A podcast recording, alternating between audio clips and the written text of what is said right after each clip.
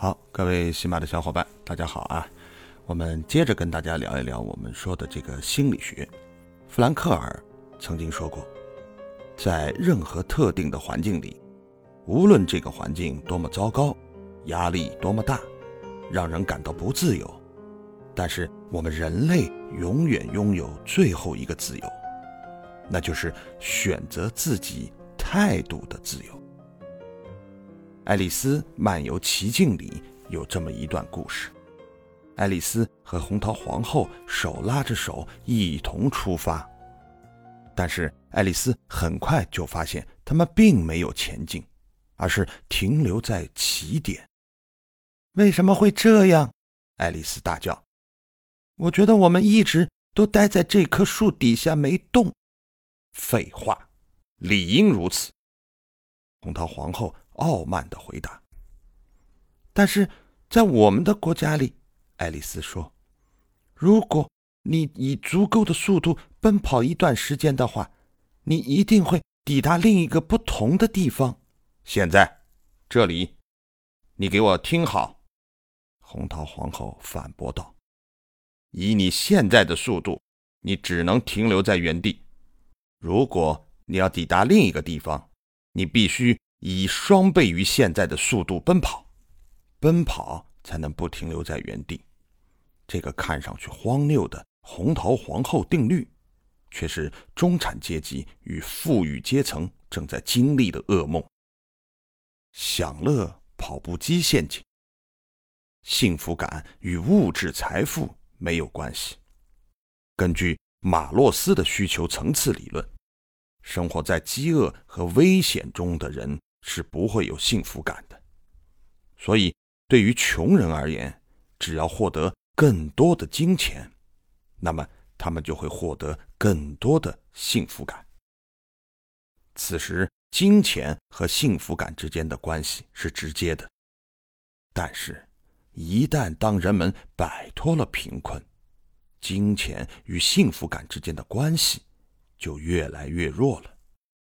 一项综合考虑了。不同国家、不同地域、不同文化等因素的研究表明，当个人的年收入超过四万美元（大约二十八万人民币），更多的收入不能带来丝毫幸福感的提升。换言之，一千万的年收入带来的幸福感与三十万的年收入带来的幸福感在本质上没有差异。这是因为那些渴望获得更多财富的中产阶级和富裕阶层的人，会陷入一种被称为“享乐跑步机”的心理陷阱。例如，对于一个低收入者来说，出国旅行是一件非常奢侈的事；但是，随着收入的增加，频繁的出国旅行成为常态，这时乘坐头等舱则成为奢侈的事。直到某一天，当乘坐私人飞机也成为常态时，他才会发现幸福感很难再有显著的增加了。当我们不断的获得更好的物质条件时，幸福感会迅速的适应这个新的变化，于是获得越多，渴望也会更多，导致金钱带来的生活满意度。与舒适度转瞬即逝，最终体验到的幸福感也只是停留在原来差不多的水平。就像跑步机一样，一方面我们在拼命的奔跑，另一方面我们的幸福感则停留在原地。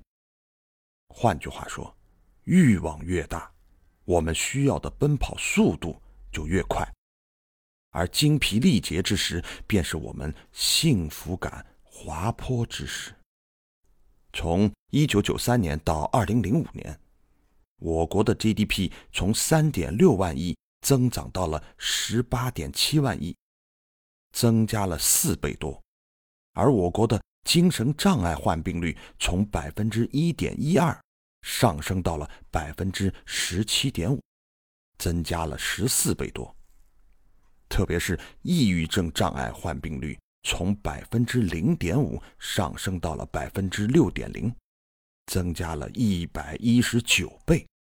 与此对应的是，与情绪障碍无关的精神分裂症患病率则基本上没有显著的变化。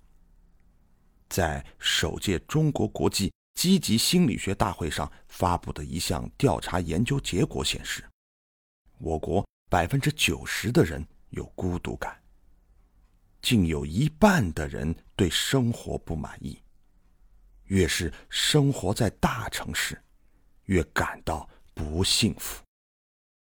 我国目前正经历物质日益丰富与幸福感停滞不前的薄妞。并非孤立，而是经济发达国家普遍经历的状况。积极心理学创始人塞利格曼教授注意到，二十世纪六十年代以来，资讯与临床心理学在治疗抑郁症等心理疾病方面取得了长足的进步，但是，抑郁症的患病率却增加了十倍。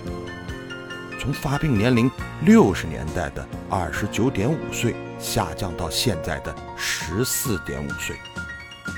在英国，一九五七年有百分之五十二的人表示自己感到非常幸福，但到了二零零五年，却只有百分之三十六的人感到非常幸福。而在过去的半个世纪，英国国民的平均收入提高了三倍。如何破除经济发展与幸福感提升之间的薄妞？如何才能获得幸福感？这集就到这儿，下集更精彩。